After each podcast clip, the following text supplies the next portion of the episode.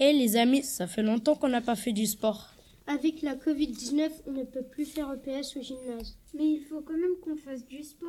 Oui, moi j'ai besoin de me défouler. Ça vous dit une partie de son les serres Très bonne idée. Vous pouvez m'expliquer les règles du jeu Il y a un chasseur et les autres joueurs sont les serres. Le chasseur se met au milieu du terrain. Les serres doivent traverser le terrain sans se faire toucher. Si tu te fais toucher, alors tu deviens chasseur. Le bout du terrain, c'est la maison. Les serres peuvent se reposer avant de repartir dans l'autre sens. Le dernier cerf est le vainqueur. Vous savez où a été créé ce jeu Aucune idée. Je ne sais pas. J'en sais rien. Je ne sais pas où il a été créé, mais je sais que les enfants aux États-Unis jouaient à un jeu qui ressemble. Ils l'appelaient Shark and the Minnows, ce qui veut dire le requin et les verrons. Quand tu es touché, tu deviens une algue. Tu ne peux plus bouger jusqu'à un viron te délivre en passant entre tes jambes. Ça veut dire quoi, verron Attendez, je cherche dans le dictionnaire.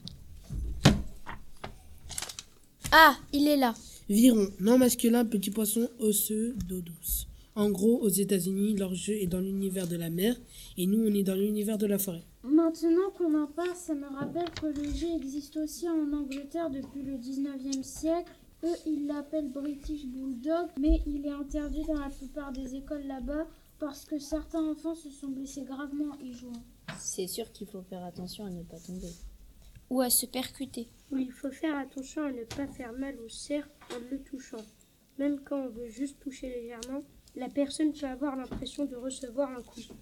Ça a l'air violent, je ne sais pas si je veux jouer. Mais si, c'est trop bien. On court beaucoup et on rigole. En plus, les filles et les garçons sont à égalité. D'habitude, quand on joue avec les garçons, surtout à des jeux de ballon, ils ne nous font pas de passe. Alors que dans Où sont les cerfs, l'important c'est de courir vite. Et on peut jouer avec autant de personnes qu'on veut. On peut même jouer avec toute la classe. C'est super quand on s'amuse tous ensemble. On y jouait à toutes les récrés avant.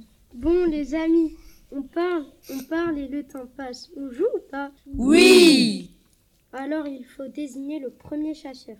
Où sont, sont les cerfs dans la forêt Qu'est-ce qu'ils y font Ils y travaillent. À quel métier Au charpentier. Veut-il les tuer Oui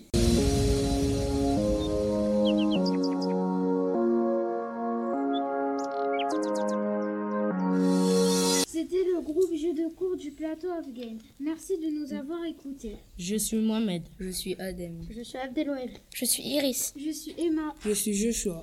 Nous avons choisi de vous présenter Où sont les cerfs parce qu'on y joue depuis le début de l'année. Cela nous a permis de nous rapprocher. Des élèves de la classe ont commencé à se parler en jouant à Où sont les cerfs. Les garçons et les filles jouent ensemble à égalité. Grâce à ce jeu, on peut se faire des amis. Nous espérons que cet épisode vous a plu. Nous vous invitons à écouter les épisodes du groupe Jeux de ville, Jeux de société, Jeux vidéo et Jeux TV. Game, Game over.